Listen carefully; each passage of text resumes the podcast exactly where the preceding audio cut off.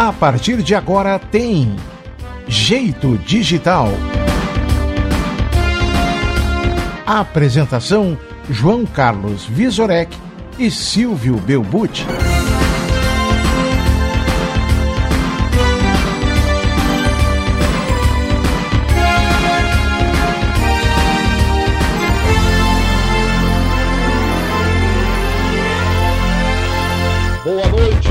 20 horas mais 34 minutos. Hoje é segunda-feira, dia 16 de agosto de 2021. Jeito Digital, ano 1, programa 11, faz a conexão no site www.jeitodigital.net.br. A partir de agora, você navega pelo mundo maravilhoso das tecnologias da informação e da comunicação em nossas plataformas digitais facebook.com barra jeito digital e facebook.com barra sul TV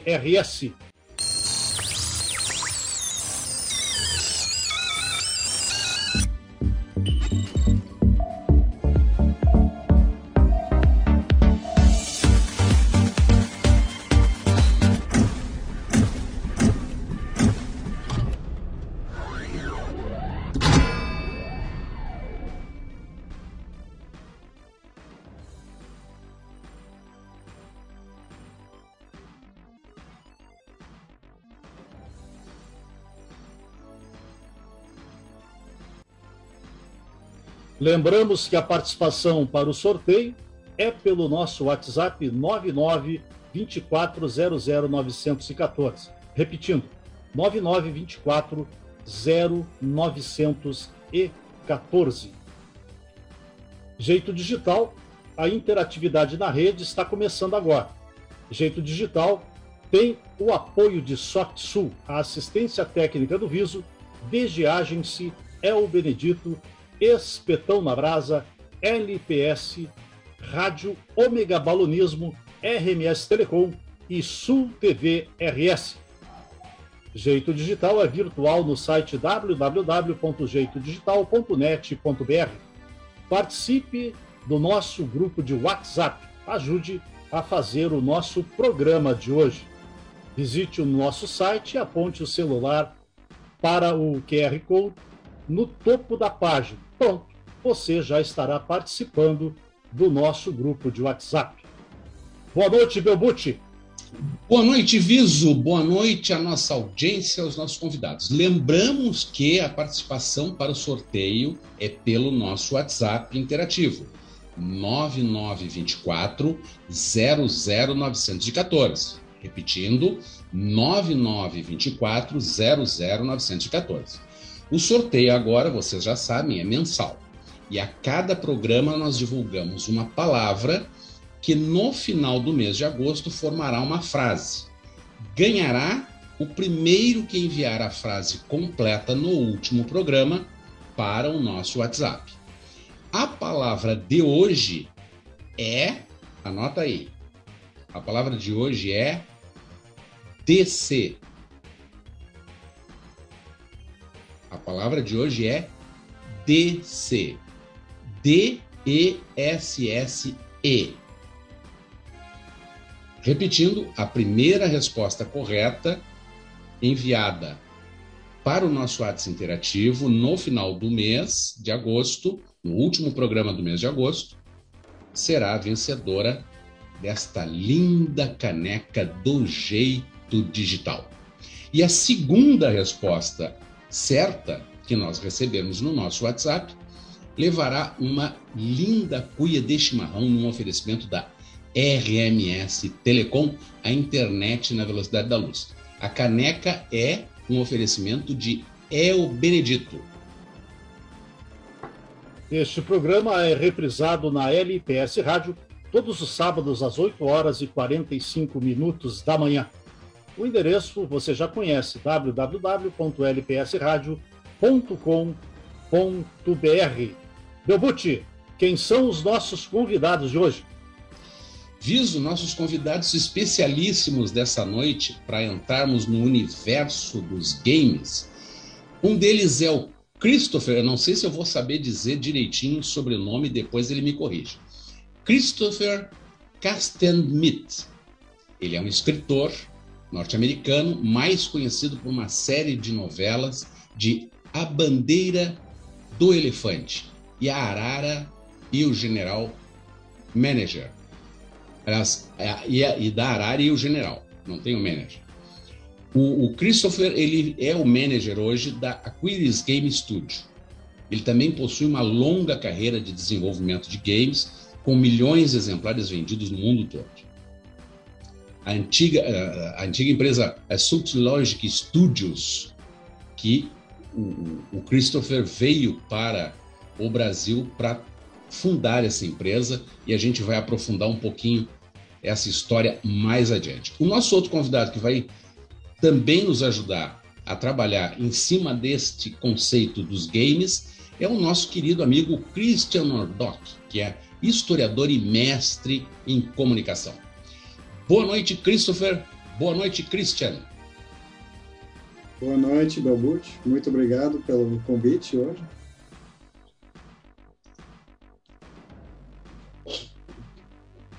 Boa noite, pessoal do...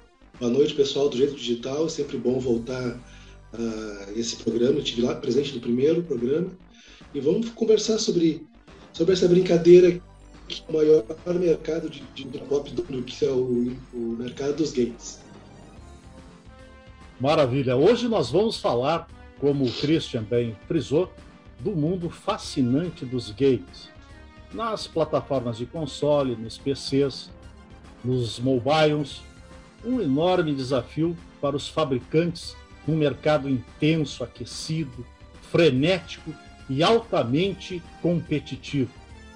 Em seguida, nós saberemos os segredos mais profundos desse segmento com os nossos qualificados convidados de hoje, aos quais eu dou as boas-vindas. Boa noite, pessoal.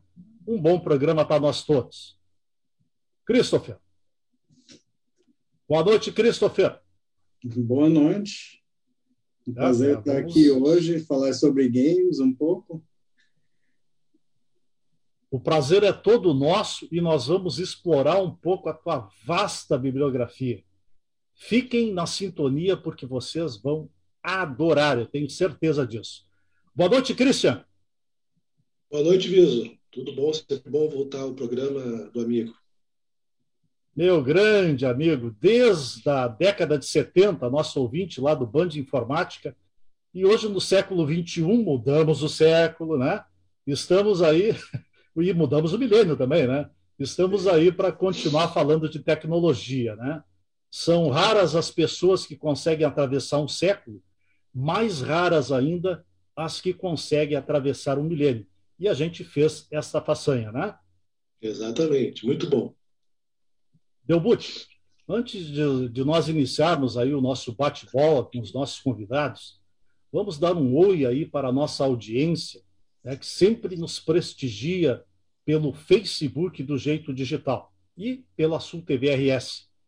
No momento estão online Levi Neves, Caroline de Melo Lima, Tassiana Ror, uh, Daniana Fernandes Nilson, me atrapalhei aqui com o nome dela. Lourdes Terezinha, Eva Lopes de Moura, Iracema Rossi, Nádia Jawad, Fabiano Antunes, Eli Vitória Lima, Luciana Betoni, Vânia Dutra, Márcia e Márcia Couto. Pessoal, muito obrigado pela audiência de vocês. Quero deixar aqui os meus agradecimentos e vamos fazer o programa de hoje então, né? Vamos lá, seu Belbuti. Também vamos agradecer o pessoal que já está ali no nosso WhatsApp, também prestigiando nosso programa. A Vanessa Souza Visorek, a Tabata e o Bruno Belbucci, os nossos filhotes que estão sempre nos prestigiando. A Ana Laura Souza, o Edinho Cecílio e a Leisina Maria, lá de Arapirina, Pernambuco. Agora eu acertei. Arapirina, Pernambuco o Fabiano Malman, o Alex Paulo, o Eduardo Henrique Cardoso, a Regina Freitas Silveira, o Sadi Machado, né, nosso querido amigo. Gente, muito obrigado. A participação de vocês só enriquece o nosso programa. Belmute, temos também agora a participação pelo jeito digital do Will Massinhan, o Clemir Cardoso, a Laura também está no jeito digital e a Lourdes Terezinha, lá do litoral aqui do, do Rio Grande do Sul. Que okay? maravilha. Dona Irene, pronta aí para responder quem é que está no, na Sul TV? Sim, nós temos a participação de Carlos Sola, Salomão, Miriam Dobler, Rodrigo Fortinidália, Zuleika Weber Borges, Tirney Silva, João Oliveira, Carvalho Carvalho, Samanta dos Santos, Joltir Machado e Luiz Gomes Pedroso. Excelente. Bom, vamos começar então o nosso bate-bola e eu vou chamar aí para dar o pontapé inicial Christopher. Christopher, nós conhecemos um pouco da sua trajetória e delas vimos uh, na sua apresentação aí do Face, do Instagram, enfim, a gente andou pesquisando aí. E então eu vou direto ao assunto. Depois a gente volta e fala um pouco sobre o seu currículo e a sua trajetória. Quais são os principais games que você fez ou ajudou a fazer até hoje? Então, olha, essa é uma longa lista a minha produção, mas falando em principais uh, ao longo da minha carreira, na antiga South Logic, né, que era uma empresa de Porto Alegre de games, né, uma empresa antiga, fundada em 96 por Christian Nikalfka, e eu entrei em 99, né, e a gente começou a fazer uh, grandes contratos com empresas estrangeiras, e uma dessas empresas foi a Atari mesmo, assim, e a gente fez uns jogos para Atari, e um dos jogos foi Deer Hunter, né? Uma linha uhum. bem conhecida no exterior, né? Principalmente no, nos Estados Unidos, né? De uh, é um jogo de, de caçador e bem popular lá porque o período de caça é bem curto e eles gostam de ficar jogando um simulador em outras épocas do ano. Então esse já era um jogo bem grande na época, um jogo de, de impacto, de assim milhões de jogadores. E em outro momento, para ter uma ideia, eu já trabalhei em mais de 30 jogos ao longo da minha carreira. Estou né? trabalhando desde os, an os, anos 90 em, em jogos e muitas vezes como produtor, uh, às vezes como autor, às vezes como game designer de, de várias áreas. Uh, eu, eu, diria que outro seria um jogo que foi um, um conceito meu, era um, um jogo para meninas pequenas, né? Era de uh, tipo criador de festas, né? E tinha festas de casamento e outras coisas, então era de brincar preparando festas, uh, escolhendo todas as coisas para a festa. E isso a gente publicou com Ubisoft, ainda na época da South Logic também. E esse foi um, um jogo que também vendeu mais de um milhão de cópias. Uh, foi certamente um dos jogos que mais faturou de toda a história da, da indústria brasileira. Foi um sucesso internacional. Uh, e mais recente, eu estou trabalhando na Kiris, né, de Porto Alegre, uh, uh, fazendo gestão do projeto Wonderbox, né, que é um mega jogo que foi uma parceria com a Apple e foi lançado em abril deste ano e uh, lançou no serviço deles de assinatura, que é chamado Apple Arcade. E é um está sendo um grande sucesso dentro daquela plataforma, né? E foi um, é um quase eu era uma parceria com a Apple, né, de desenvolvimento assim, então foi tudo desenvolvido em parceria com com a Apple. Eu, eu diria que esses seriam os três uh, jogos maiores da minha carreira, uh, mas trabalhei em muita coisa, muita coisa licenciada, com licenças bem famosas, como Scooby-Doo, como Jorge Curioso, jogo de filme, jogo de seriado e outras coisas. Então, muito, muita coisa ao longo do tempo. Que maravilha! Christian, é, é, Christian não, Christopher, na tua biografia, a gente lê o seguinte, eu vou reproduzir para a gente poder entender o contexto. Quando as, a vida se tornou muito fácil, você trocou um emprego bem remunerado na Califórnia por uma startup sem um tostão no sul do Brasil, chamada Sudholic Studios. Você também trocou uma bela casa para dormir no chão da sala de um amigo. A maioria das pessoas acha que você foi longe demais. O que, que tu pode nos dizer a respeito disso, Christopher? Tá, vou, vou dar eh, a história resumida aqui, porque, olha, são muitos anos envolvidos. Mas eu, eu sou dos Estados Unidos originalmente, eu me formei lá. Comecei a minha carreira como engenheiro, na engenharia de computação mesmo, na Califórnia, trabalhando na Intel e eu trabalhava com arquitetura de processadores, na verdade. Eu estava trabalhando nos processadores da Intel da época, que era a época ainda de Pentium 3, e fazendo ah, instruções e arquitetura para esses processadores. E eu comecei a trabalhar com games naquela época, porque é, abriu umas oportunidades para o que é tipo uma consultoria técnica, né? Trabalhando com outras empresas, mostrando a nossa tecnologia, ensinando a utilizar. E eu fui chamado, eu gostei da, da ideia porque dava chance de viajar bastante. E eu comecei a eu, eu trabalhei com umas grandes empresas nos Estados Unidos na época até como LucasArts, a id, uh, grandes empresas de jogos, conheci bem a área. E também é, abriu a oportunidade para fazer consultoria no Brasil, que eu achei interessante, porque era um país que eu não conhecia na época, isso no, ainda nos anos 90. E eu comecei a fazer consultoria técnica com as, todas as empresas de jogos da época, outras empresas de tecnologia também, mas um monte de empresa que ninguém se lembra mais ainda, não sei que vocês uh, chegam a lembrar o Biting Brothers, Z-Movie, uh, o Micropower, assim, várias, várias empresas que não sobreviveram muito além do, dos anos 90 mesmo, mas publicaram um monte de jogos bem no comecinho da indústria, principalmente jogos educativos para o mercado nacional. E, uh, mas eu conhecia a pequena empresa aqui de Porto Alegre, era o South Logic. Na, na, época era chamado de Jack in the Box, mas a gente acabou mudando o nome ao levar um processo do restaurante dos Estados Unidos.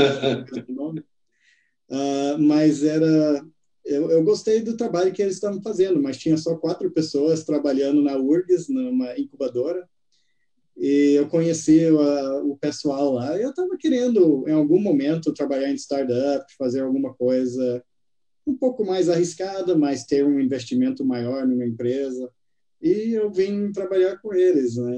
Eu virei sócio, né? Fui, tivemos cinco sócios que estavam lá no começo e trabalhei 10 anos nessa empresa e a gente vendeu a empresa para a Ubisoft no final, porque fizemos um projeto para eles, deu muito certo, eles acabaram me comprando a empresa. Então foi uma, eu, eu falo isso assim, as pessoas me acharam bem louco na época, né? A gente sabe que tem muito brasileiro indo para os Estados Unidos eu, eu, eu faço brincadeira para cada 10 mil brasileiros que vão para os Estados Unidos, chega um, um cara como eu para morar aqui, porque eu conheço muito mais gente morando lá do que vindo para cá, né? Mas um, e, e, também os, o meu chefe, várias pessoas, a minha família, todo mundo falou: por que está indo para o Brasil trabalhar com games, né? Não, o, o que, que o Brasil está fazendo de games? Porque deve trabalhar nos Estados Unidos, porque toda a produção é daqui. Então, no começo era o louco, né? E quando eu, eu acho muito engraçado como as percepções mudam, porque no começo eu era um maluco, e uns anos depois, quando a gente começou a fechar esses contratos com a Atari, com grandes empresas, virou uma, uma decisão corajosa. Tá? Então, o louco virou o corajoso, e quando a gente vendeu a empresa, eu, eu fui chamado de visionário. Então, assim, eu, eu, comento, né? Às vezes os loucos de hoje são os visionários de 10 anos daqui, né? Então, cuidado quem for chamado de louco. é, é, bem isso, é bem isso, né? É, to, todos os grandes gênios, eles primeiro foram chamados de loucos e depois foram chamados de visionários. Christopher, eu já tenho aqui uma pergunta de um ouvinte nosso, de um, de um assistente nosso, que é o Pedro Rios, que ele diz o seguinte: pergunta ao Christopher, o game Três Reinos, baseado no RPG, A Bandeira do Elefante da Arara, tem chance de ser produzido ou voltar ao financiamento coletivo? É, pergunta enviada pelo nosso WhatsApp. Olá, Pedro, boa noite. É, essa, essa é um, uma história triste, né? Que foi um dos uh, um projeto que eu tinha uns anos atrás. Eu até gastei muito tempo nesse projeto, que era baseado nas minhas obras, né? Eu tenho uh, o mundo, um universo ficcional, a bandeira do elefante da arara, que já tem livros, quadrinhos, RPG de mesa, um monte de, de suplemento, já foi publicado em muitos lugares ao redor do mundo, muitos idiomas. E a gente fez o jogo digital, assim, um projeto achando, ah, então tá, tá certo, né? Vamos pegar o, o RPG de mesa, que está super popular, e transformar em jogo digital, vai dar certo. Uh, gastei um bom tempo e levei para umas empresas estrangeiras para conseguir financiamento, mas não rolou, então a gente botou no Catarse, mas, claro, era um projeto mais caro e a gente não conseguiu cobrir e o, o, projeto meio morreu, né? Tá, exi, existe lá um monte de trabalho que fizemos. É, é, vou dizer que está engavetado, mas eu não sei se vai voltar em algum momento. Eu ia ter que conseguir o, o financiamento para uh, reviver aquele projeto em algum momento. Está tá bem parado. E, inclusive, quando fechou aquele projeto, a gente tinha montado pequena, um pequeno grupo, né, trabalhando naquele projeto, e acabou separando em dois. Então, tem nasceu a empresa Wondernaut, daquele projeto, de um lado, que era o meu o parceiro no negócio, o Pablo Abraham, e aquele, aquele, aquela empresa está indo muito bem. E eu separei com um, um outro grupo fazendo visual novels uh, mas que não saíram, porque eu acabei trabalhando na Aquiles e estou, assim, trabalhando muito na Aquiles, eu, eu me afastei um pouco daquela parte de visual novel, mas o projeto continua com os meus outros parceiros lá, mas é, de novo, é, tudo é uma longa história, mas aquele realmente eu, foi um dos... Eu estava comentando recentemente, eu, para cada projeto que sai, tem três ou quatro que não saem, tá? Essa, essa é a realidade de games e audiovisual e muitas outras áreas que olhando ao longo da minha carreira, claro, eu tenho o créditos em 30 jogos, eu tenho em produ produções audiovisuais, um monte de livro e quadrinho e tudo, mas para cada obra tem três ou quatro que morreram. E então normalmente eu já tenho uh, casca dura, né? De ah, tá, morreu mais um. Mas aquele eu senti. Aquele foi um projeto. Eu achei muito, muito bom o projeto. Eu, eu não achei que merecia morrer aquele projeto do jeito que morreu e foi um foi um, um momento mais triste, assim, vou dizer, porque era até hoje às vezes eu penso, ah, como eu gostaria de jogar aquele jogo. Quem sabe não aparece um investidor, né, para você retomar o, o projeto, né, Christopher? É, no momento eu tô, tô contente fazendo o que estou fazendo, então meio eu virei a página depois daquilo e eu vou dizer coisas boas saíram daquele projeto, porque Wondernaut, que virou uma empresa já com vários projetos, está indo super bem. Então eu fico muito contente que surgiu uma coisa legal daquilo. Eu já estou fazendo outras coisas. Acontece, né? Mas normalmente, como eu falei, eu um projeto não dá certo e a vida continua. Eu não penso muito, porque a gente sabe que os projetos morrem. Mas foi Uma um pergunta muito legal. Muito legal. O, tem pergunta do ouvinte aqui, do nosso assistente, William Macian.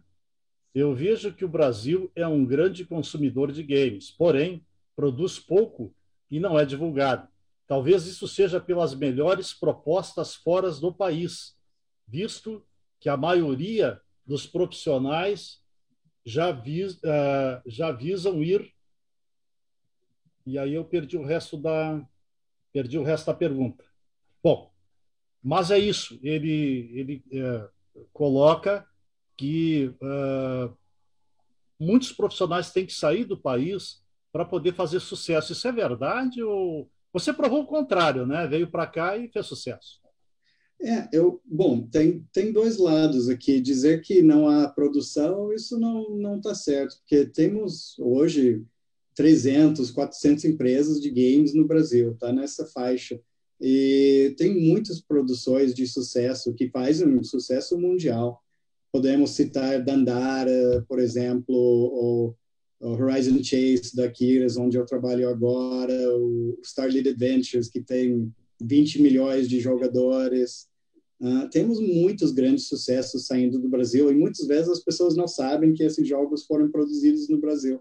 Saiu essa semana no, no Xbox, o Game Pass, o Dodgeball Academia, que foi feito por um estúdio de três pessoas de São Paulo e está fazendo um mega sucesso. Então, um, tem essa, essa questão, a produção é, é mais forte que nunca, tem muitas pessoas trabalhando, mas ao mesmo tempo tem muitas pessoas, muitos profissionais saindo do Brasil, porque as oportunidades são mundiais hoje em dia. E o, o real está fraco, né? Eu acho que é muito mais uma questão do, do real contra o dólar, ou as pessoa, a pessoa está querendo mudar alguma coisa na vida, ou sempre sonhou em morar no exterior e, e tem essa possibilidade, porque o mercado internacional está quente. Né? Eu, eu, eu, até falo, né? Uh, falando bem honestamente, os games pagaram praticamente toda a minha vida profissional. Né? Eu estou trabalhando há 25 anos uh, como profissional uh, após a universidade e os games pagaram praticamente tudo isso. Mesmo quando eu tava, eu dei aula durante um bom tempo, mas eu dei aula de games também na, na época, né? Eu dei aula na Fevale, na Uniriter, um bom tempo. E era os, games, quando eu vendia a empresa, né? Eu, uh, ganhei bastante dinheiro com a venda, assim, então tudo sempre voltou para os games, enquanto infelizmente, né, literatura hoje em dia está muito difícil de viver.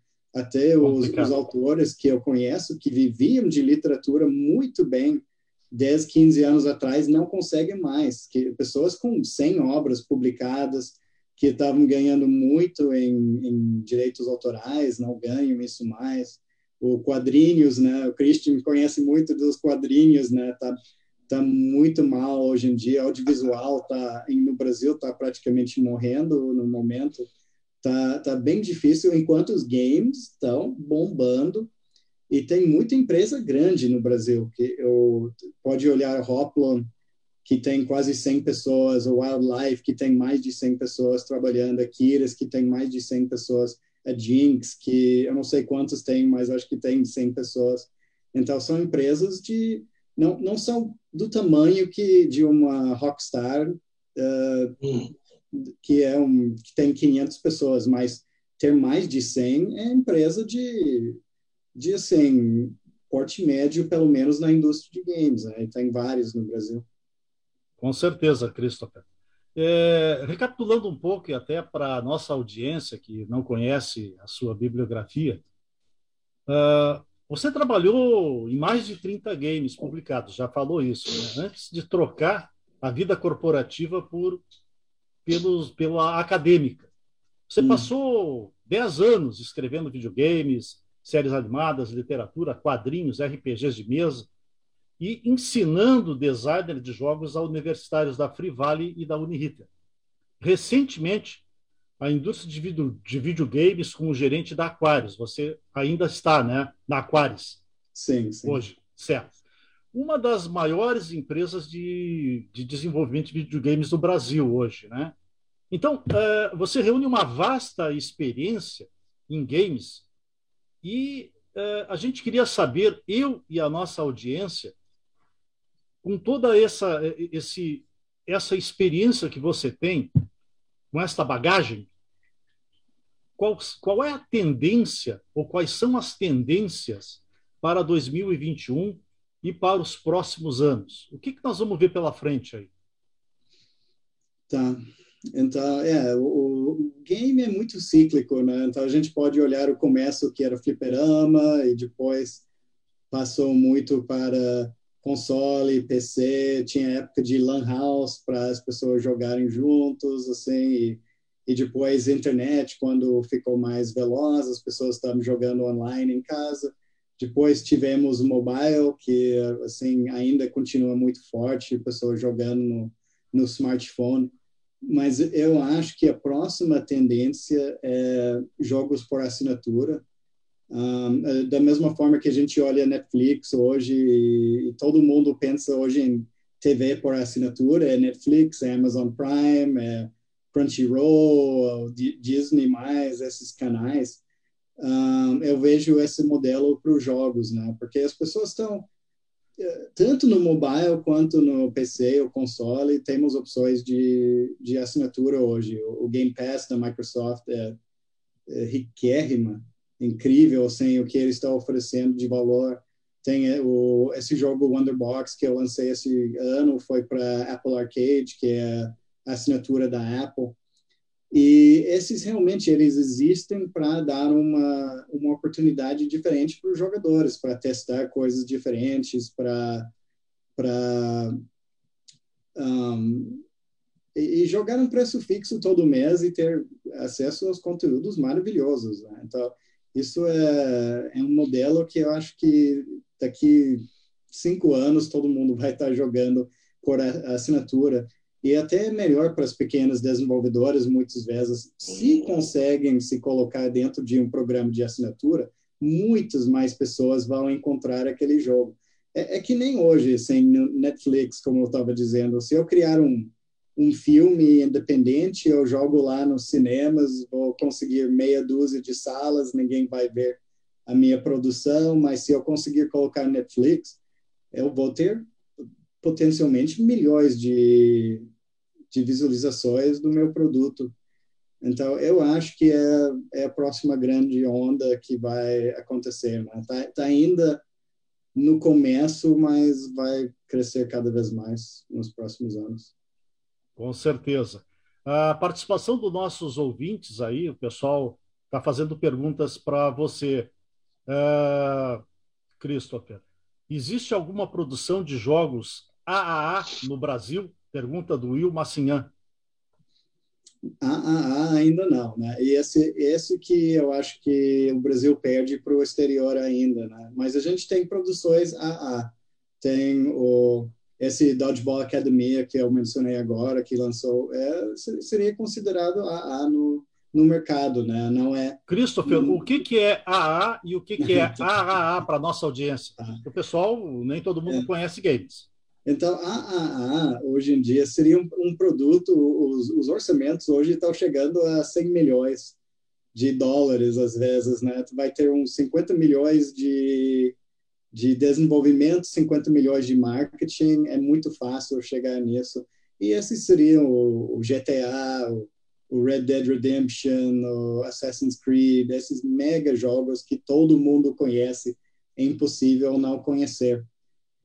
Então, AA é o que? É o, não é aquele mega lançamento, não tem mega marketing, mas é um jogo com bastante conteúdo, é um jogo que tem uma distribuição muito forte, que tem muitos jogadores, um, que normalmente vai ser na faixa de mil, milhões de dólares, mas não vai chegar a, a 100 milhões, né? que é um, é um mega projeto. E hoje em dia no Brasil a gente tem projetos saindo nessa faixa. Acho que é questão de tempo, eu não sei quanto tempo a gente fica esperando, mas um, o, o, Brasil está avançando e tendo projetos cada vez maiores, mas não, não nesse nível a internacional ainda, que é um investimento muito grande né, para chegar nesse nível. O Brasil tem, a, a produção brasileira hoje, principalmente é mobile, em grande parte no momento. Tem muitas empresas fazendo jogo para mobile. Tem algumas empresas fazendo uh, jogos online. Hoplon é um exemplo. Eles fazem aquele Heavy Metal Machines, que está uhum. indo relativamente bem. Um, então, tem, tem quase tudo acontecendo no Brasil, menos o, o que o AAA, famoso AAA. AAA. Christopher, antes da gente fazer a chamada dos nossos apoiadores, Uh, só complementando a, informação que tu colocaste, o, Netflix já anunciou que vai entrar na era de games, né? E eles vão abrir um, um canal específico para isso muito em breve. Uh, e apenas colocar também que dentro da indústria do entretenimento, e depois da, da chamada dos nossos apoiadores, o, o, o Christian também pode nos ajudar nisso, dentro da indústria do entretenimento, games é a segunda maior, é o segundo maior faturamento global depois de cinema, não é isso? Eu não sei se não ultrapassou já. Eu acho que deve. Eu acho que ano passado deve ter ultrapassado, porque uh, ela ultrapassou em 2017 o, o faturamento de é, isso, em relação aos cinemas. É, mas isso depende de, de como está contabilizado, né? É. Eu, é, tem números diferentes, mas assim, eu acho que de, de música passou uma década atrás, né? Hoje em dia está cinco, seis vezes o tamanho da indústria de música, para ter uma ideia. E cinema estava muito tapa a tapa com cinema durante um bom tempo, mas eu acho que com a pandemia o, o, a indústria de cinema encolheu bastante ano passado e, o, e a indústria de jogos cresceu absurdamente ano passado, porque todo mundo estava em casa jogando e, de novo, muitas pessoas entrando nesse serviço de assinatura também e, e descobrindo. E uh, realmente teu, foi um ano recorde para a indústria de games no ano passado. E este ano continua bem, não, não tem o crescimento que teve no ano passado, mas está bem. Que maravilha. Viso, antes da gente dar continuidade, vamos fazer a primeira chamada dos nossos apoiadores. Jeito Digital tem o um apoio de SoftSul, competitividade e conexões para o setor de TIC. Encontros MGPDI, webinar Gestão de Portfólio. O tópico será Gerência de Portfólio para a Gestão da Inovação. Case prático, dia 25 de agosto. Mais informações, acesse www.softsul.org.br.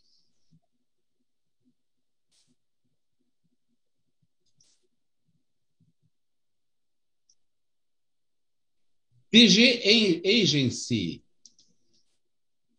onde a sua música vai mais longe. Contatos pelo telefone 21 97 23 34 626. Assistência técnica do Viso. Manutenção de notebooks, tablets, computadores, fontes e redes. Fale com o Viso pelo WhatsApp 5199 9516 358. Ômega Balonismo, passeios de balão em Torres. Acesse www.voiomega.com ou fale pelo WhatsApp 51 9813 70405. A Ômega lançou no último dia 22 de julho o seu 16º balão. E este é o pioneiro, é o primeiro balão de uma pousada, da pousada da Volina. Já mandou fazer as suas canecas personalizadas da tua empresa, com logotipo, com nome, com telefone, enfim?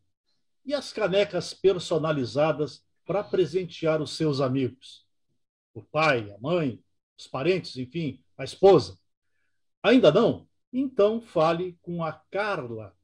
A Carla Tavares, de El Benedito, pelo WhatsApp 51 99187 1564 visite a página no Facebook, facebook.com barra Benedito. Vamos ver com a dona Irene Grins como é que está a nossa audiência na Sul TV? Vamos lá. Oi.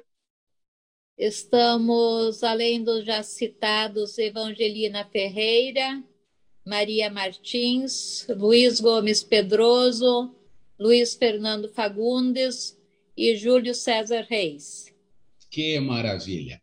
Lembrando que o nosso sorteio agora é mensal para ganhar esta linda caneca do jeito digital. A cada programa nós vamos divulgar uma palavra que formará no final do mês de agosto uma frase. Ganhará quem enviar a resposta completa, a frase completa para o nosso WhatsApp 9900 9924 00914. Repetindo, 9924 00914. A palavra de hoje é, anota aí, DC. D-E-S-S-E. DC. Participa também do, nossos, do nosso grupo lá do WhatsApp. Vai lá na nossa página, lá no topo tem um QR Code, aponta o teu celular e pronto, tu já vai estar participando do nosso grupo. As canecas do Jeito Digital são um oferecimento de El Benedito. A segunda resposta correta que chegar no nosso WhatsApp também vai ganhar uma linda cuia de chimarrão num oferecimento da RMS Telecom, a internet na velocidade da luz. Participação do nosso ouvinte, William Massinhan, tem mais uma pergunta aqui. Como o senhor vê os jogos por streaming? Vimos o Google descontinuar o Stadia. Vimos várias propostas não vingar, possivelmente pelas limitações de infraestrutura e de verba também, né? Será que é possível no Brasil, ou daqui a quanto tempo isso acontecer, a produção de jogos mais pesados? Ah, bom, obrigado pela pergunta. Há muitas partes aqui, então eu vou. Uh, é uma pergunta complicada, né? Porque eu, eu me lembro quando eu vi essa de, de jogar pela nuvem eles começaram a falar sobre isso uns 15 anos atrás, né? E na época eu pensei, bah, que, que balela, porque não tem infraestrutura por isso. E, e hoje, hoje eu acho que estamos chegando, assim, pelo menos alguns países têm infraestrutura, mas, de novo, eu não, eu não sei quem prefere esse modelo. Eu, eu acho que para o jogo, alguns jogos não funcionam muito bem uh, os jogos que quer assim um, um, jogo de shooter que hum. tu precisa de, de, altíssimo controle e precisão é muito difícil ter isso no streaming agora tá jogando um jogo mais casual acho que funciona então é um é, é uma pergunta difícil de dizer se vai emplacar ou não Stage em si eu acho que deve fechar porque Google primeiro eles se a coisa não dá muito lucro muito rapidamente, eles abandonam de qualquer jeito. Então, eu não, eu não confio muito em Google para levar adiante, para eu fazer a assinatura. Eu acho que outras empresas estão levando a sério um pouco mais que Google nesse sentido. Então, assim, a Sony e Microsoft têm serviços de streaming já que funcionam. Uh, e de, não, funcionam ok. Eu acho que é. Mas, mas é, é gastar muito muitos ciclos para jogar que, que são desnecessários. Eu, eu, questiono o uso de bandwidth para fazer uma coisa dessas, porque a gente está gastando muito a internet. Hoje em dia, a gente já tem problemas de. Eu, eu acho que nem é questão de é bom ou não, ou é, é ruim pela infraestrutura toda. Ter todo mundo jogando streaming o tempo inteiro vai usar tantos dados que a gente pode usar melhor, fazendo videoconferência aqui, tem tantos outros motivos para utilizar esses dados, essa transferência de dados em outros aplicativos, que eu não vejo a necessidade, né? Não é, não é caro botar um microprocessador em qualquer lugar hoje em dia. O, o celular roda jogos muito bem, obrigado. O console roda muito bem, o laptop roda muito bem.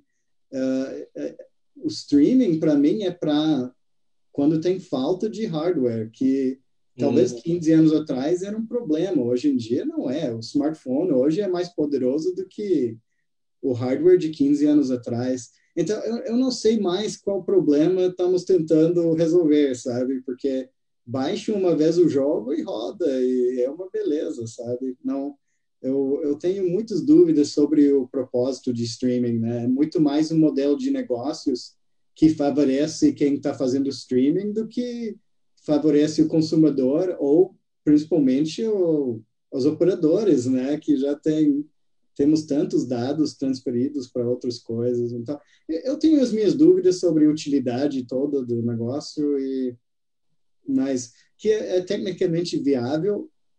Hoje em dia realmente funciona em alguns lugares. Eu já vi, já já testei, joguei. Quando tiver o realmente a velocidade funciona. Né? Perfeito. 21 horas e 18 minutos. Quando a conversa é boa, o tempo passa e a gente não vê, né? Já estouramos aqui o nosso intervalo. Nós vamos a breves instantes offline e retornamos em clicar de mouse.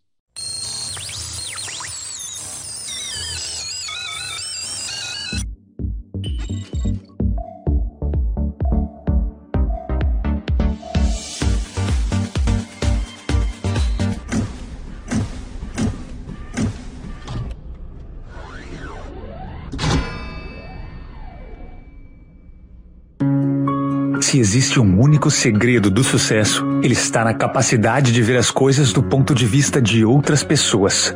E nós da RMS Telecom estamos inovando constantemente para entregar o melhor a você, que tem o mundo em suas mãos e está evoluindo a cada dia mais e se adaptando e sabe que esse processo nunca irá parar. RMS, você navegando na velocidade da luz. E aí, tchê? Tá afim de almoçar o melhor churrasco de Torres? O espetão na brasa é a solução. Carnes deliciosas, um buffet saboroso e muito surtido e um atendimento de primeira. Não é isso, Anderson? Tchê, esperamos vocês. E a tela entrega? É só ligar 3664 1528 e o melhor churrasco da cidade chega na sua casa rapidinho. Espetão na Brasa, Avenida Barão do Rio Branco, 778, Centro, Torres, teleentrega 51 3664 1528.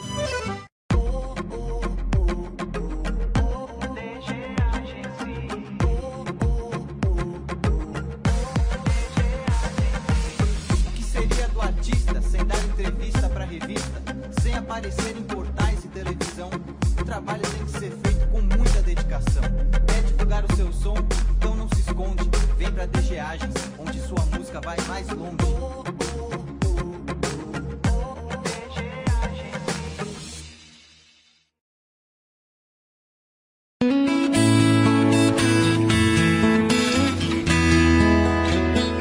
Valorize a sua marca. Eu Benedito cria canecas, camisetas, azulejos decorados e outras peças estampadas sob encomenda com a imagem que o cliente desejar. Muitos dos produtos de El Benedito têm o tema pet, em homenagem ao gato que deu nome à empresa e que foi adotado no início da criação do negócio. Entre em contato com a gente.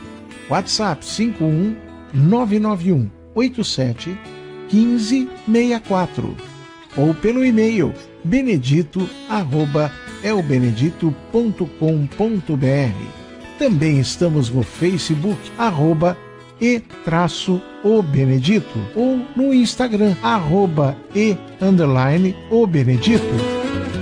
É o Benedito valorizando a sua marca.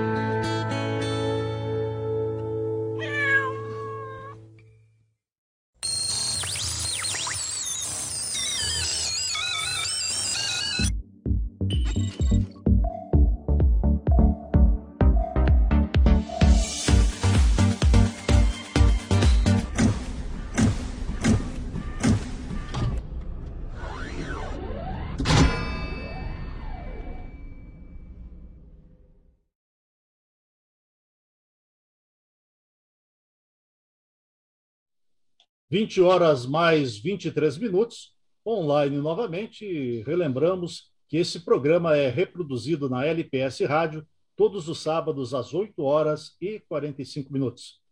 www.lpsradio.com.br. Eu disse www.lpsradio.com.br.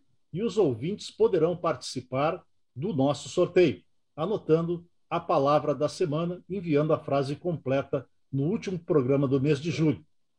Pelo nosso WhatsApp 5199 2400 914. Quem mandar a frase primeiro ganha a cuia. Christopher, uh, temos perguntas de, de ouvintes, mas antes nós vamos chamar a participação do Christian, que está muito quietinho, vamos chamar ele aí para o nosso bate-bola. Christian, eu sei que tu tem várias questões aí para o Christopher, então já vem para o debate. O Christopher, é o seguinte, assim, é, a, o entretenimento, né, uma disputa por tempo de vida das pessoas, né? E elas vão priorizar aquilo que elas se sentem melhor consumindo, etc. e tal. Tu mencionou rapidamente a coexistência de consoles, computadores, mobile. E eu me lembro que naquela época, quando apareceu o Game Boy, eu falei, cara, isso vai mudar o, o, o jogo, vai ser outra regra. Porque assim, o que, o, o que eu percebo é o seguinte: na música, por exemplo, tu tem a supla, tu tem o abandono de algumas mídias em relação às novas, né? Tu tinha o vinil, teve o cassete, teve o CD, uh, MP3 e agora o streaming. Então fica meio que numa uma linha evolutiva, né? Nos, nos filmes é a mesma coisa. Tu tem o cinema, tu tem o, o a televisão, tu tem o VHS, DVD, Blu-ray. E o, nos games não ocorre isso. Uh, é esse o segredo dos games tendo sucesso? Os nichos se mantêm vivos? Como é que tu, eu queria que tu falasse mais sobre isso, sobre essas, essas três ou quatro plataformas que tu mencionaste anteriormente, por favor. Mas uh, a pergunta é sobre como é sobre que... esse sobre esse esse ecossistema que os games eles não abandonam as mídias ou as plataformas antigas elas coexistem, né? O computador coexiste com o console, coexiste uhum. com o mobile e, e por exemplo nos, nos, filmes não, eles vão sendo abandonados, né? Na música eles vão sendo abandonados em, em função do, do, mais novo e o game eu acho que ele tem essa essa, coexistência melhor e maior. Como é que eu queria que falasse um pouco mais sobre isso?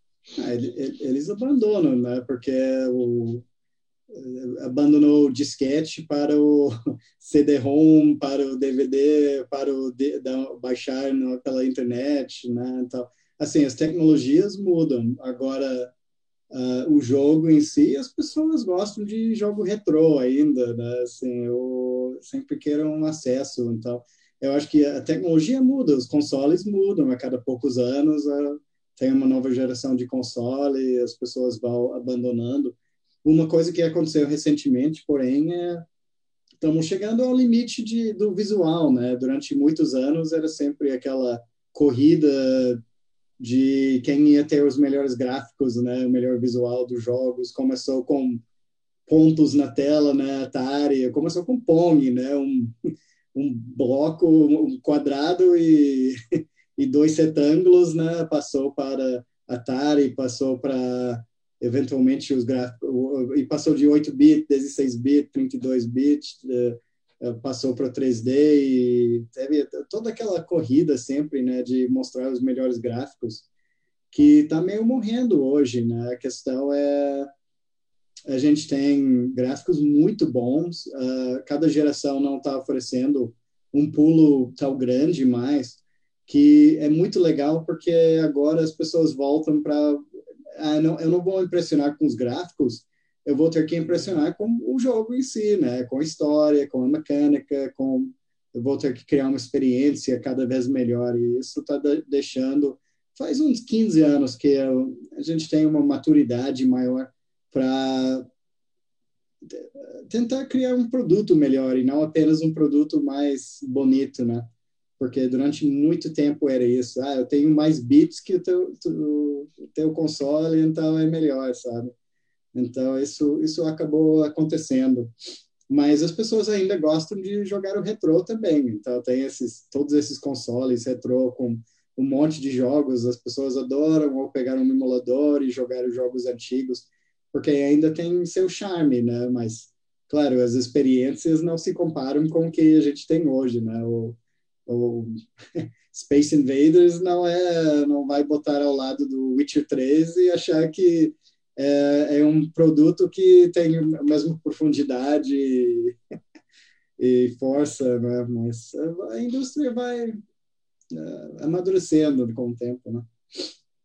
Participação do ouvinte aí, mais pergunta para o nosso convidado. Aliás, tem perguntas, né? não é mais uma, são várias. Aqui. É, sempre falaram que os consoles vão acabar, justamente por essa questão do streaming. Isto procede? A pergunta do William Massinhan. Eu não sei que o console vai morrer por causa do streaming. Uh, eu, eu, acho que a tendência é o, o, celular pode matar o console em algum momento, né? Se ficar tão poderoso quanto, porque o celular já matou o laptop para muita gente, já matou muitos aparelhos, né? A pessoa não usa mais relógio, não usa mais uh, calculador, não, assim, matou um monte de aparelhos da nossa vida de uma só vez. Então, pode matar o console se ficar muito poderoso em algum momento, com certeza, porque é muito fácil ligar um celular à TV e é muito fácil ligar um controle ao celular. Então, tu já pode usar o celular como um console hoje e jogar na TV usando um jogo mobile. Só que os jogos hum. mobile ainda não têm a mesma qualidade dos jogos no console. Então, esse é o único motivo eu acho que o celular não matou ainda uh, o console. Agora, o streaming tem aqueles problemas que eu falei antes, né? O streaming, o, o streaming utiliza os dados e isso complica, né? Porque a pessoa tem que ter um, muitos dados, muito acesso aos dados, ou alta velocidade. Então, eu, não sei qual vai acontecer primeiro, que a gente vai ter dados ilimitados uh, com alta velocidade ou o celular vai ficar ultra poderoso. Mas, claro, de, de qualquer forma, eu vejo o console acabando em algum momento por um motivo ou outro, né? Se, quando menos aparelho precisa na vida, menos aparelho a gente vai ter. Mais participação de ouvinte aqui, o pessoal está perguntando a rodo aqui. A Luciana Betone, boa noite, Luciana Betone, um abraço. Quero saber do convidado qual o melhor e o pior jogo que ele já jogou. Obrigado pela atenção. que, que, já joguei na vida, uau! Olha, joguei muita coisa, né? Mas uma das minhas melhores experiências dos últimos anos foi exatamente o Witcher 3, que eu falei agora. Eu achei um jogo muito profundo. Eu, eu sou, já que eu gosto de livros, eu gosto de escrever, eu gosto de uma boa narrativa. E é, tem assim uma narrativa super forte, tem missões que é, é, é tem side quests naquele jogo, missões secundárias que tem uma narrativa melhor do que a maioria dos jogos que tem no mercado. Né? Isso que me impressionou tanto daquele jogo. Então é, é muito rico na questão narrativa. Pode não gostar do, da ação, do combate, mas a narrativa eu gostei muito. Uh, mas isso, claro, isso é mega produção também eu posso citar jogos como Her Story, que é um jogo indie que tem uma narrativa muito interessante, contado de uma forma completamente diferente. Então, tem muito jogo desse tipo também, que eu, eu sou muito fã de produção indie também. Ah, olha, pior jogo é complicado, né? Porque Sacanagem, tem, né? Tem muito jogo ruim. Ah, eu, eu sei um que às vezes eu, eu falo desse jogo, que era o, era o King Kong no Nintendo DS. É Nossa. um jogo miserável, assim, muito mal feito. Eles tentaram meio replicar o que estava acontecendo nos consoles da época, em vez de criar algo mais interessante para o sistema, pensando no hardware. E é uma bagunça total, assim, um jogo muito, muito ruim. Mais participação do ouvinte aí. É... Brincadeira, né? Eu sou uma que ama games retrô, participação da Vanessa Souza. Mais pergunta lá do amigo de Canoas.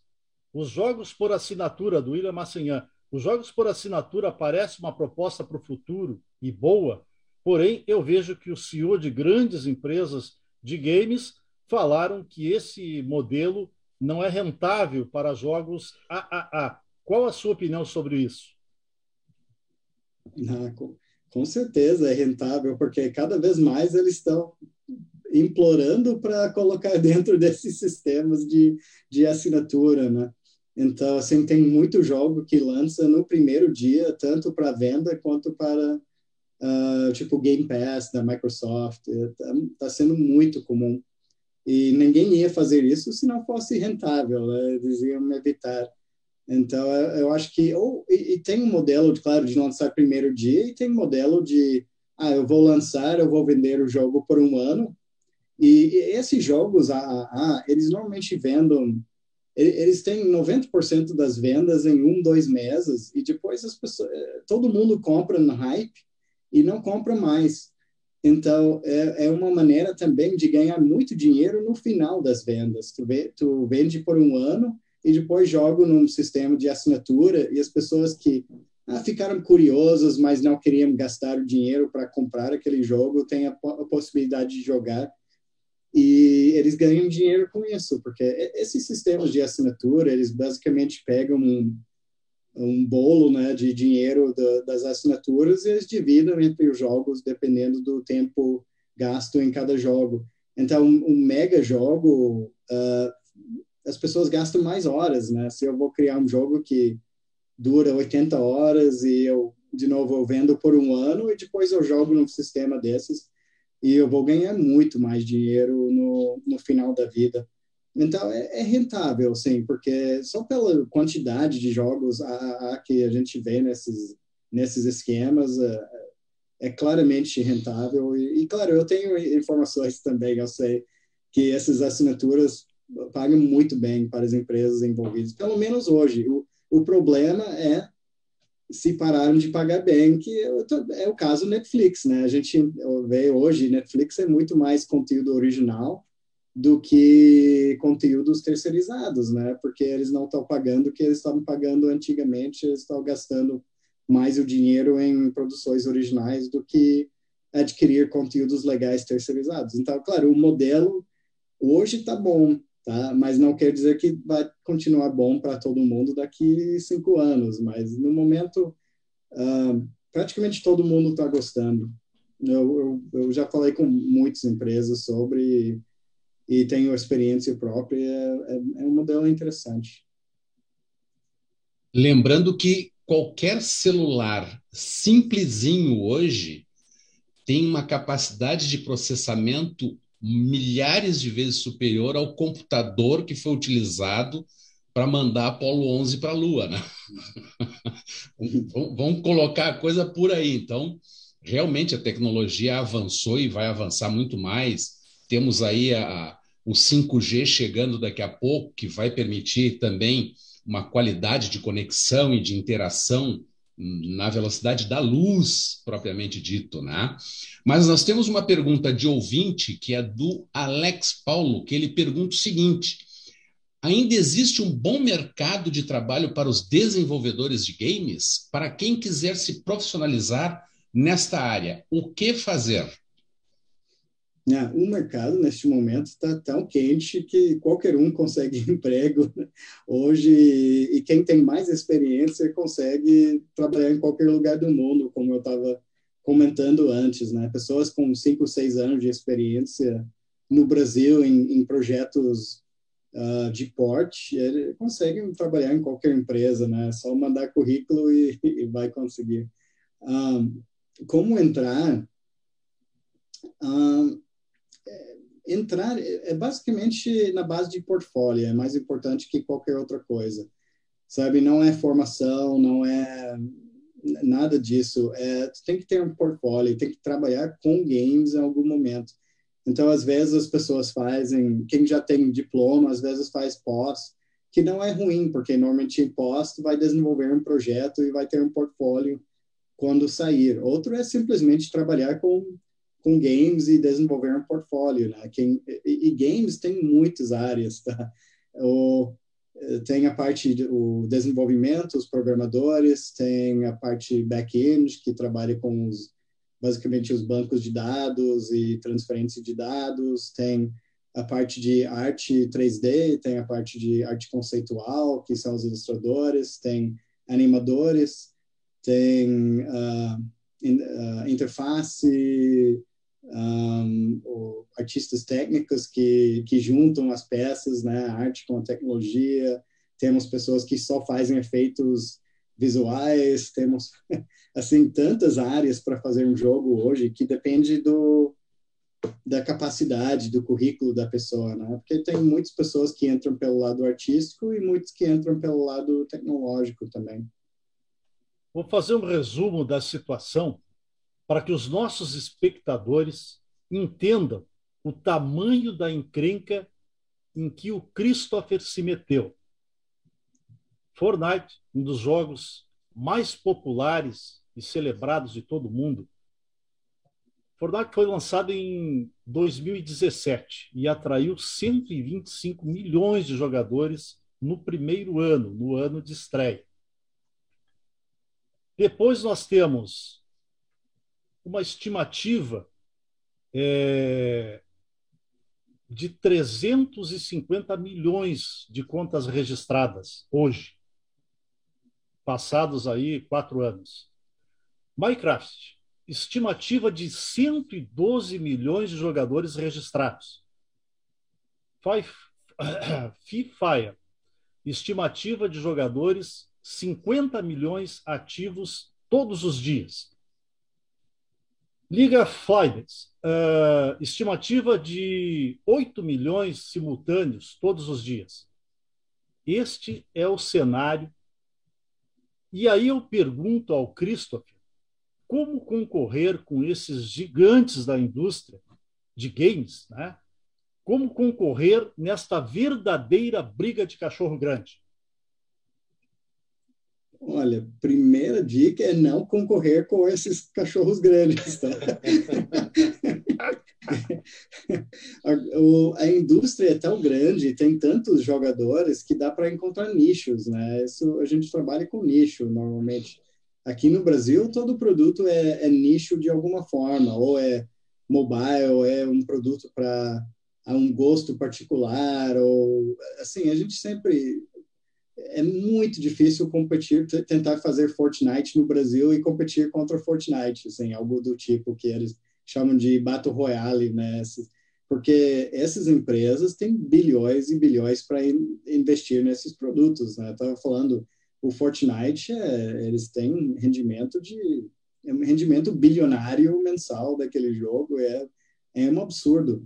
Então, não tem que escolher bem as batalhas, né? não, não é para competir, né? tentar achar que vai criar o, o, Fortnite, algo que vai derrubar esse jogo. O, o que a gente faz é fazer, é, pensar no nicho, pensar numa variação, pensar em uma coisa diferente, que vai atrair os jogadores, sabe? Então, sempre tem oportunidade, porque a indústria é muito grande, tem muitos, a gente chama de gêneros, né? As categorias de jogos, então, tem uh, corrida, tem luta, tem shooter, tem ação, aventura, tem tantas áreas e tantas possibilidades e cada hora está surgindo alguma coisa nova. Então, é, é bem. Tem que entender a capacidade da equipe. Eu, eu já vi muitas empresas uh, falharam pelo simples fato de fazer um projeto muito maior que a capacidade da empresa. Esse é um dos grandes erros de achar, ah, eu tenho uma empresa de cinco pessoas, eu vou fazer o próximo Fortnite. Tu não vai fazer, não, não tem poder no mundo que tu vai conseguir fazer aquilo e, e, e ter o suporte técnico daquilo o sucesso seria o pior caso, porque não, não ia ter como dirigir aquela comunidade, assim. Então, é, é realmente é, é, escolher projetos que têm a ver com a equipe que tem. E eu já vi muito, muito fracasso simplesmente por ah, eu vou fazer um, um jogo que vai competir contra tal, tal, X, Y, Z. Uhum. É, quando tem uma equipe que é, é formada para fazer outra coisa. Agora, dizendo isso, eu. Hum. Não, eu só queria acrescentar que este ano no Brasil é um ano de ouro uh, para desenvolvimento, porque este ano eu estava até comentando nas redes, eu, se tu pegar os cinco melhores jogos desse ano e comparar com os cinco melhores jogos da última década, da indústria nacional, olha, é, é, é o mesmo nível de qualidade, né? Em um ano estão assim superando o que foi publicado nos últimos dez. É impressionante, tem grandes títulos saindo esse ano. Tem o, o Casey and the Wild Masks, que é um, um jogo vai ganhar muitos prêmios. Tem o Alchemist Adventure lá de BH, uh, BH não, Brasília, desculpe, que está indo muito bem. Tem o Reverie Nights, um jogo de tática, tem esse Dodgeball Academia que eu falei, tem o Wonderbox, que é o projeto que, tô, que eu fiz lá, lançando na Apple. Uh, são produções bem grandes para o para o mercado nacional. Então, assim, está tendo uma, uma era de ouro nesse momento hoje. Agora, eu não sei que vai continuar, mas pelo menos está tá muito bem este ano. Eu fico cada vez mais impressionado com o que está saindo. Maravilha. Temos mais participação do ouvinte, mais pergunta para o Christopher. É a Vanessa Souza sobre os jogos de realidade virtual. Alguma previsão para aumento de produção de jogos de, é, de, de videogames com realidade virtual? Ela diz que jogou num shopping center e ficou maravilhada. E ela quer saber quando é que vão lançar os jogos e hardware que suporte esses jogos. É, o, realidade virtual é aquela coisa cíclica, né? Cada 10 anos volta, tem hardware, tem jogos, mas ainda não está lá, assim, mas estamos cada vez mais perto.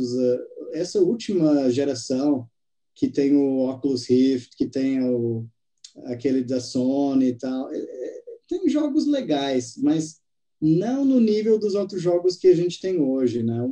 Um dos problemas de realidade virtual é que tem que renderizar tudo duas vezes, porque tem imagem diferente para cada olho. Então, fatalmente aparece mais, os gráficos são mais fracos que nos consoles. Uh, um, ainda tem problemas de movimento, assim, algumas pessoas ficam uh, com náusea jogando e tal. Ainda temos coisas para resolver antes de virar muito, muito popular e antes de ter grandes lançamentos. A, a maioria dos projetos são bem curtos, jogos de 15, 30 minutos e, e ainda não temos aqueles mega lançamentos de VR uh, que movimentam muito bem o mercado, porque ninguém quer investir demais naquele mercado que não tem tantos aparelhos. Essa é a diferença, né? Para cada aparelho de VR deve ter 50 consoles. Então, o, o, mercado é super limitado, é nicho. Tem empresas no Brasil que, que fazem bem nesse nicho, porque, de novo, cada um tem que ter seu nicho. Mas as mega empresas não querem investir porque o retorno não é muito grande. Mas temos exemplos no Brasil como Imagination, uma empresa de Santa Maria, aqui do Rio Grande do Sul, que teve muito sucesso com VR. Eles já lançaram quatro, cinco jogos VR nos últimos anos. Então é uma é uma tecnologia viável, mas ainda não super popular. O Christian tem uma participação. Mais uma, uma, curiosidade, Christopher, qual é o teu jogo do coração e o teu console do coração? Aquele que te remete às, às lembranças melhores de, de jogo de criança, ou aquele console assim que quando tu, tu, comprou, tu ganhou assim, agora sim, sabe? Uma curiosidade. O, o, o, primeiro console que eu tive em casa foi em television, né? Acho que isso nem foi lançado no Brasil, né? Era o, lá no anos, começo dos anos 80, né? Eu adorava, eu jogava muito, mas era, era tosquinho, que nem qualquer console daquela época, era com, competidor da Atari. Um, e, mais jogo de coração, assim, não sei, eu, eu citei Witcher 3, que eu, eu, joguei muito, né? Eu gostei bastante.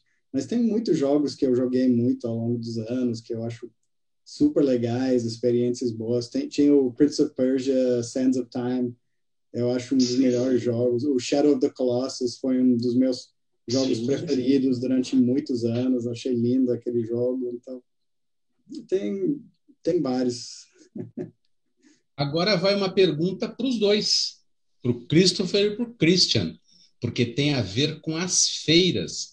Uh, se não me falha a memória, a última grande feira que se teve em São Paulo foi uma Game Party, alguma coisa assim, que é, são aquelas feiras que duram três, quatro dias, né? E o pessoal vira à noite jogando uh, e, e, trabalhando jogos e tal. Uh, e agora, com a pandemia, deu uma parada geral em tudo, né?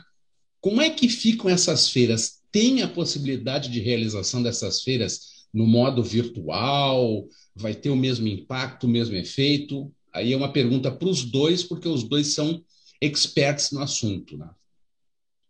Não, eu falo assim pelo lado de, de consumidor, o que eu percebi nesses últimos três anos é uma aceleração de lançamentos e alguns lançamentos até com grandes problemas, né? Como foi o Cyberpunk, que o pessoal gritou muito, que era um jogo muito esperado, né? Uma major também. Mas assim, o que eu percebo é que esse modelo ele, ele vai ter que ser readaptado, né? Os lançamentos seguiram sendo feitos, sendo colocados de uma maneira mais, mais direcionada ao nicho que consome, né? Eu percebi assim esses últimos uh, esses últimos dois anos em casa. O Christopher, que é como produtor, talvez tenha uma nova percepção do, do mercado.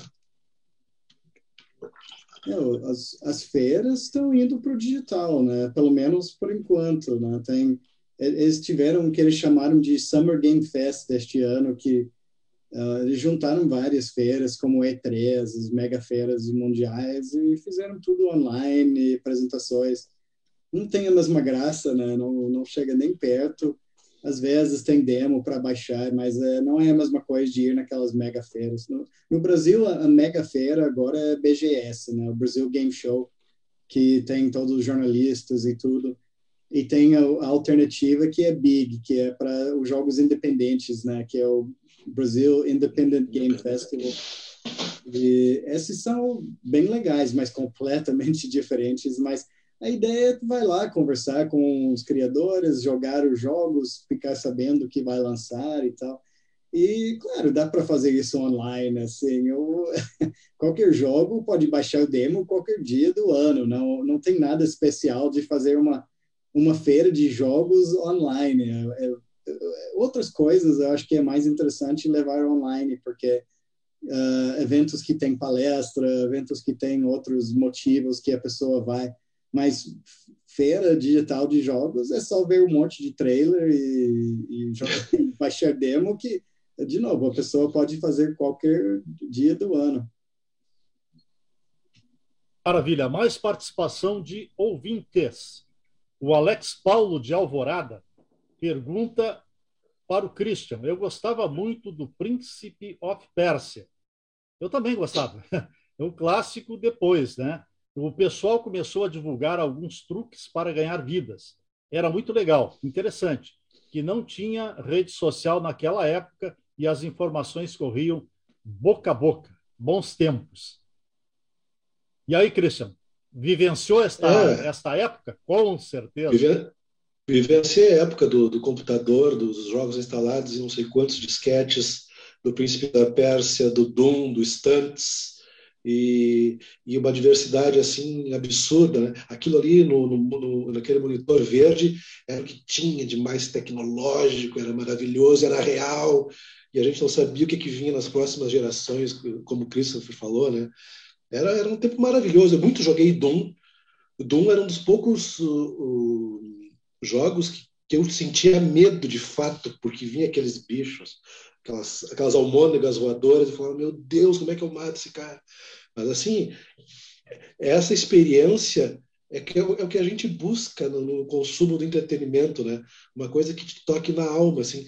E o videogame tem a, a vantagem sobre todas as outras mídias que tu pode influenciar a narrativa daquilo. Isso é que é o, é o, é o clique do videogame. No filme tu não influencia, no, na música tu consome, tu pode até tocar junto ali, fazer teu som no teu, no teu instrumento, mas a influenciar no destino, na ação, é só, só o game. Por isso que ele é único, que é maravilhoso. Eu levei uns dois anos para conseguir terminar o Doom. Né? Sempre tinha aquela coisa de quando abria a porta do elevador, pá! Ah, meu, olha, e realmente, a, a, aquela sensação, aquela ansiedade do que está por vir, aquele, a, aquela sensação de medo, assim, é, é, era uma coisa que mexia com a gente mesmo. Realmente, estamos juntos nessa.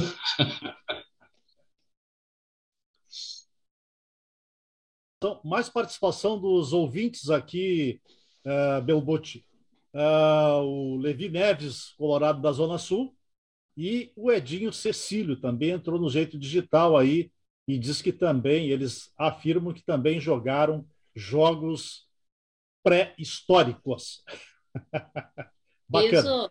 Meu, meu, oi, fala Irene. Temos uma pergunta aqui. Vamos lá. Como está o mercado uh, para a utilização de jogos em treinamento de equipes profissionais? Não sei para qual dos dois seria a pergunta. Não, Christopher responde. Mas é bem. Olha, tinha um boom, uh, mas nos anos 90, começo desse, desse século, um, que toda empresa estava usando, assim, mas toda empresa queria usar. Só que depende da empresa, né? Não, não precisa para cada situação, mas tem situações que funcionam muito bem. Então, simulações é um exemplo. Tem aquelas, dando um exemplo, tem aquelas plataformas de petróleo que a pessoa vai lá e fica meses naquela plataforma. Então, assim, tinha simuladores meio de game feitos para treinar a pessoa, para entender o que era trabalhar lá, antes de mandar a pessoa e a pessoa enlouquecer e querer voltar para casa. E, e, assim, então, preparar a pessoa para ir naquela experiência. Então, acho que uh, simuladores funcionam muito bem, principalmente para situações de perigo, funciona muito bem para ah, ensinar um médico sem nenhum medo, né? A gente está em home office tentando ensinar médicos que não têm acesso a laboratórios e tudo. Então, o game funciona muito bem em, em, várias situações, mas tem que usar com cautela, não é qualquer empresa que dá para usar. Mas o game ainda está super utilizado e tem muitas empresas no Brasil que conseguem desenvolver esse tipo de game, que vivem fazendo game para treinamento ou para advertising. É, o, o, nosso amigo Dr. Luciano Eifler, que deu entrevista para a gente aqui falando exatamente sobre tecnologia na área da medicina, é, ele nos relatou que hoje eles estão utilizando é, simuladores né, para treinamento de equipes para cirurgia robótica à distância.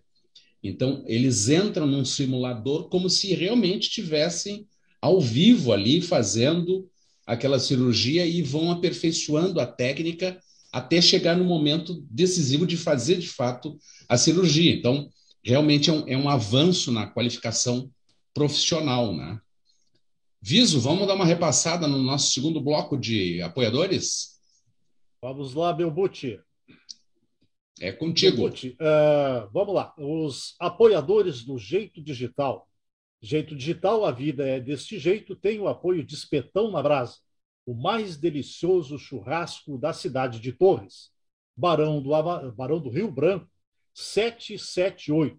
E à noite tem Telepizzas, que eu acho que o Lauro vai pedir uma pizza hoje, porque ele está com fome. Peça a sua pizza aí na região de Torres pelo telefone 51 3664 1528. Eu disse 51 36 64 15 28. Ouça a LPS Rádio, pioneira do rádio web no Brasil. Baixe o aplicativo lá no Google Play ou na Apple Store. Na LPS Rádio você também tem as dicas dos nossos drops digitais, dicas curtas, dando dicas sobre tecnologia, alguns truques de celulares, Vai lá para LPS Rádio e escuta lpsradio.com.br. Mas baixa o aplicativo e escuta a melhor programação do web rádio do Rio Grande do Sul, que aliás ela é campeã de audiência no nosso estado. Logotipos, arte final para impressos, cartões de visitas virtuais, desenvolvimento de sites, gestão de redes sociais. Fale com Silvio Belbucci. Acesse o Facebook, facebook.com barra Silvio Belbucci. Silvio Luiz Belbucci. facebook.com barra Silvio Luiz Belbucci. Luiz com Z. RMS Telecom, a, a internet na velocidade da luz. Acesse lá e busca um plano mais adequado para ti www.rmstelecom.net Sul TV, voltada ao litoral norte do Rio Grande do Sul e demais regiões do Brasil, retransmitindo para 23 cidades do interior, mostrando atividades, reportagens, depoimentos e entrevistas. Acesse www.sultv.net. Vamos dar uma olhada como é que está a participação lá na Sul TV com a dona Irene Grins? Vamos lá.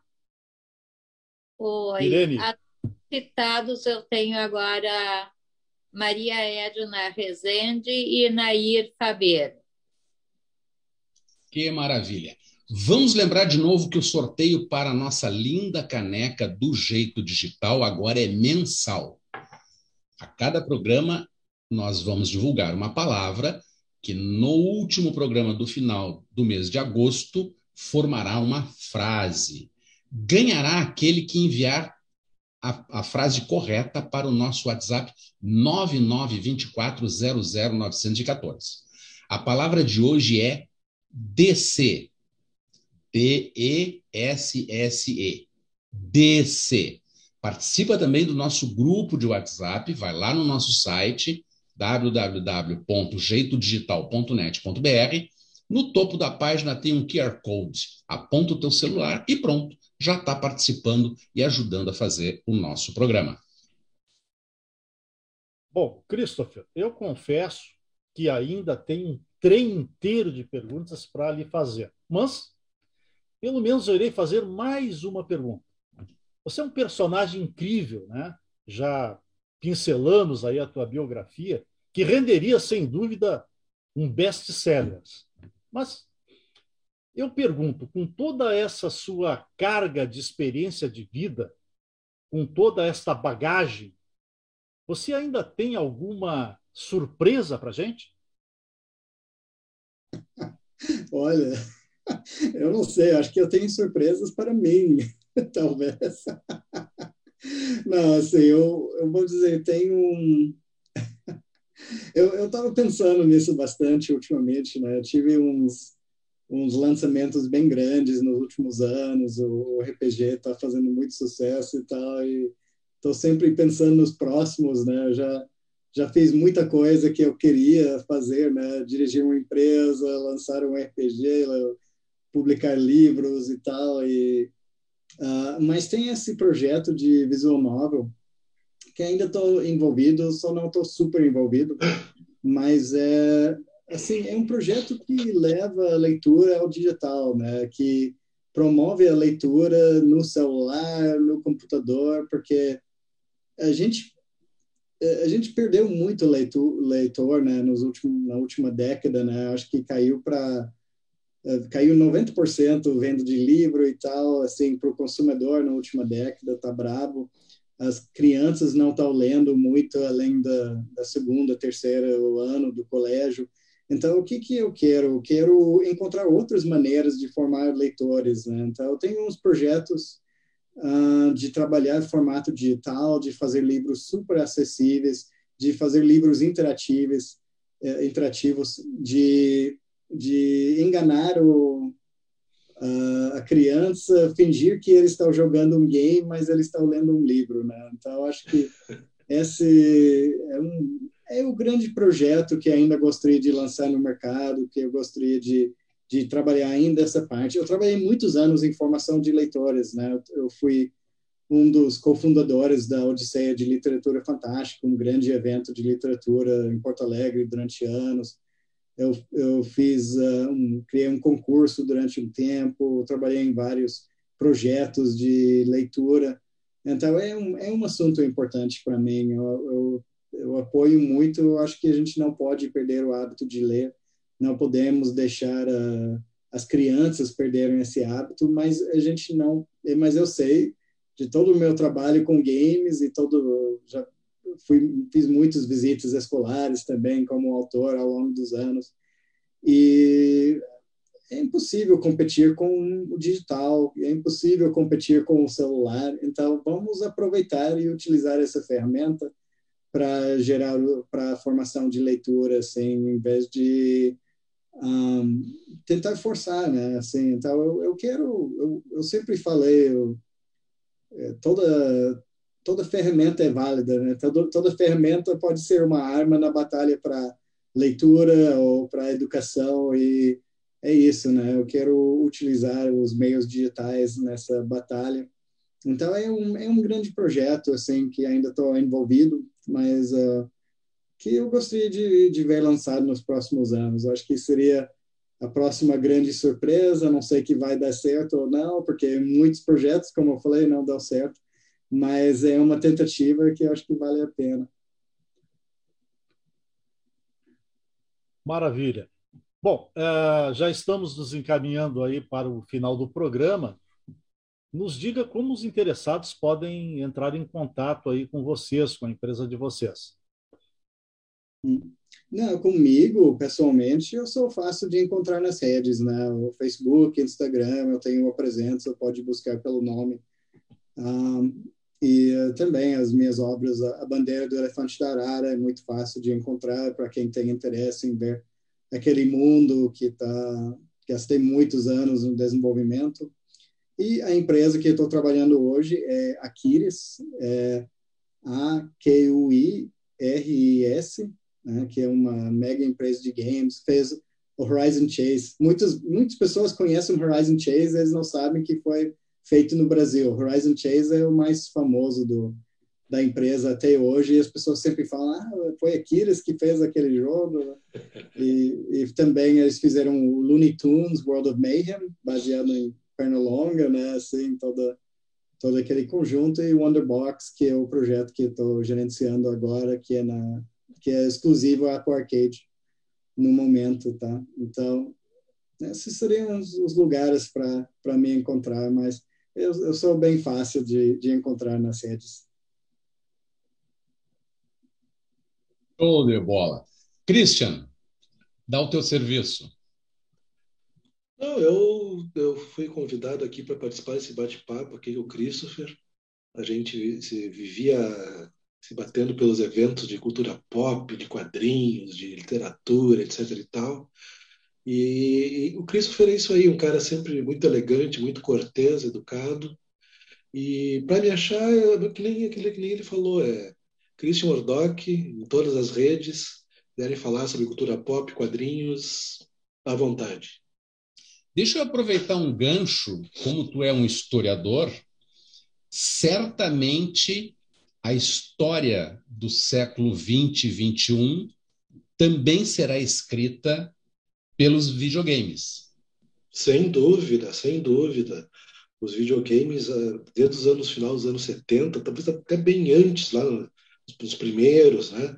Mas a partir dos anos 80 ele é um fator, ah, uma, ele é uma, uma, uma força, ele começou como uma força cultural, dentre outras que já existiam, né? na virada do século se tornou uma das, das maiores forças culturais e no século XXI é a maior força cultural. A gente vai, a gente vai perceber isso, uh, como por exemplo, existem pessoas que vivem de jogar videogame. Isso é outro ponto que a gente poderia ter, ter comentado sobre isso. Né? É verdade. A profissionalização do gamer. Então, uh, existe uma, uma pleia de, de, de, de profissões, de atividades coladas a esse mundo maravilhoso do, do, do, videogame. Então, o videogame ele é a força do século XXI de, de influência cultural. Eu não tenho dúvida nenhuma disso. Que maravilha. Christopher, tuas considerações finais. Olha, as minhas considerações, eu, muito obrigado pelo convite. Eu gostei também das dicas de Torres, porque olha, eu, eu, passei cinco meses em Torres agora, na virada do ano, a gente passa bastante tempo lá, então sempre bom ouvir as, as dicas, novidades de Torres. Planejo voltar em breve.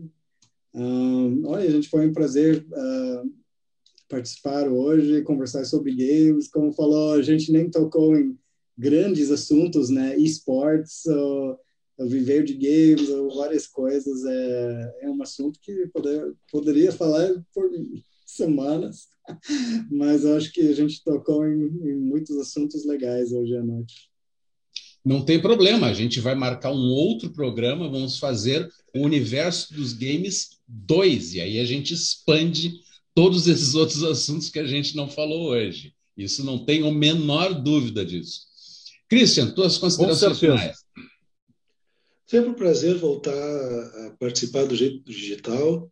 É um programa que eu tenho acompanhado na medida do possível, embora não participe, eu vejo no rebote, no, nas redes. E sempre que vocês precisarem, eu estou aqui para falar sobre, sobre essa cultura pop que eu gosto tanto. Grande abraço para vocês. Que maravilha. Christopher, Christian, eu queria, em nome do Jeito Digital, agradecer a participação de vocês. É, nos ensinaram muito.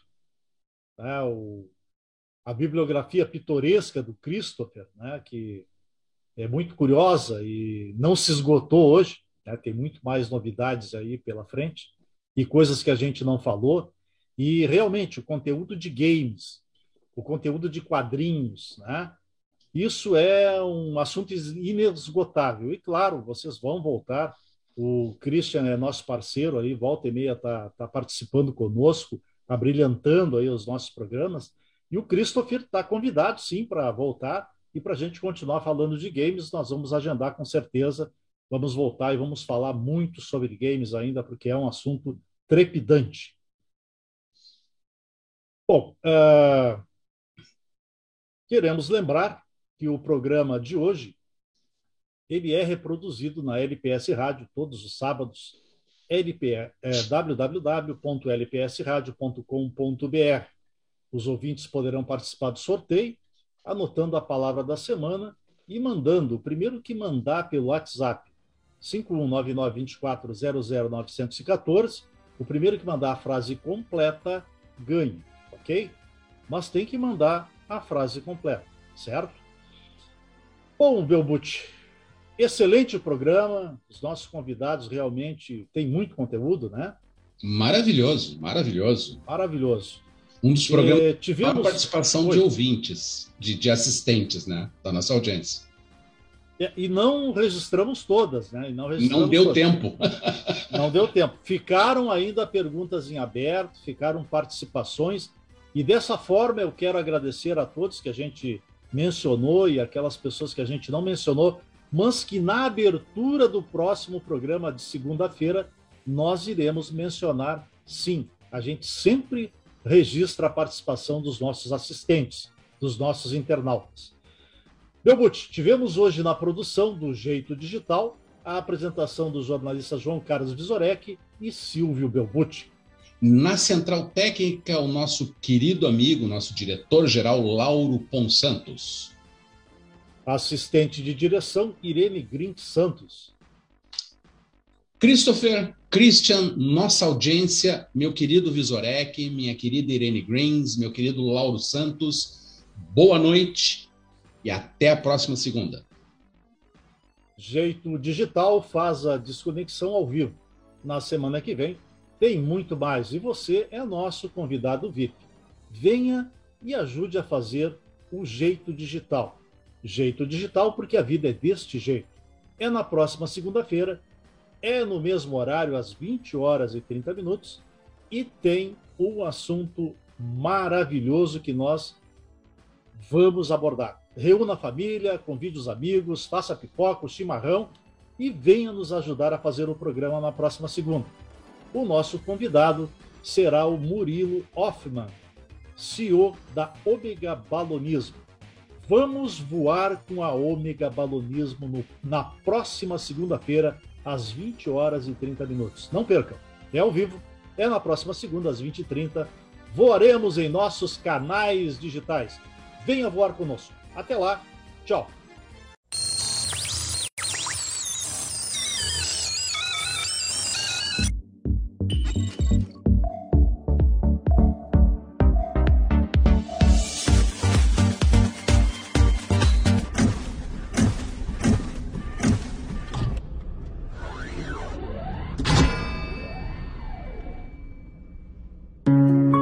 Se existe um único segredo do sucesso, ele está na capacidade de ver as coisas do ponto de vista de outras pessoas. E nós da RMS Telecom estamos inovando constantemente para entregar o melhor a você que tem o mundo em suas mãos e está evoluindo a cada dia mais e se adaptando e sabe que este processo nunca irá parar. RMS, você navegando na velocidade da luz. E aí, tchê? Tá afim de almoçar o melhor churrasco de Torres? O espetão na brasa é a solução. Carnes deliciosas, um buffet saboroso e muito surtido e um atendimento de primeira. Não é isso, Anderson? Tchê, esperamos vocês. E a tela entrega? É só ligar 3664 1528 e o melhor churrasco da cidade chega na sua casa rapidinho. Espetão na Brasa, Avenida Barão do Rio Branco, 778, Centro, Torres, teleentrega 51 3664 1528.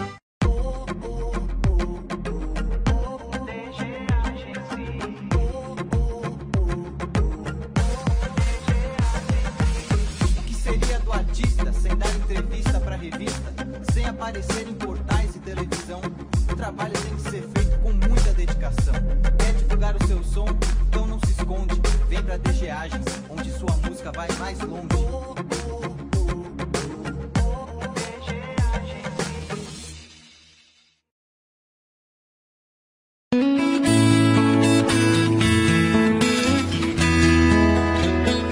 Valorize a sua marca. Eu Benedito cria canecas, camisetas, azulejos decorados e outras peças estampadas sob encomenda com a imagem que o cliente desejar.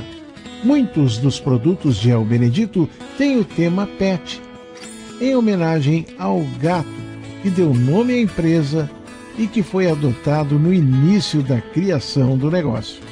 Entre em contato com a gente. WhatsApp 51 991 87 1564 ou pelo e-mail benedito@elbenedito.com.br. Também estamos no Facebook arroba e traço o Benedito ou no Instagram arroba e underline o Benedito. É o Benedito valorizando a sua marca.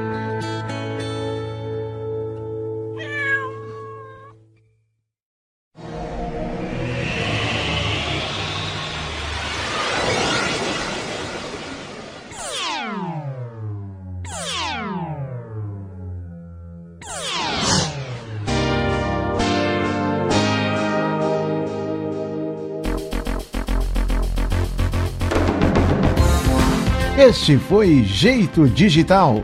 Apresentação: João Carlos Visorek e Silvio Belbucci. Não se esqueça, sábado que vem tem mais. Acesse o nosso programa também no Spotify do Jeito Digital.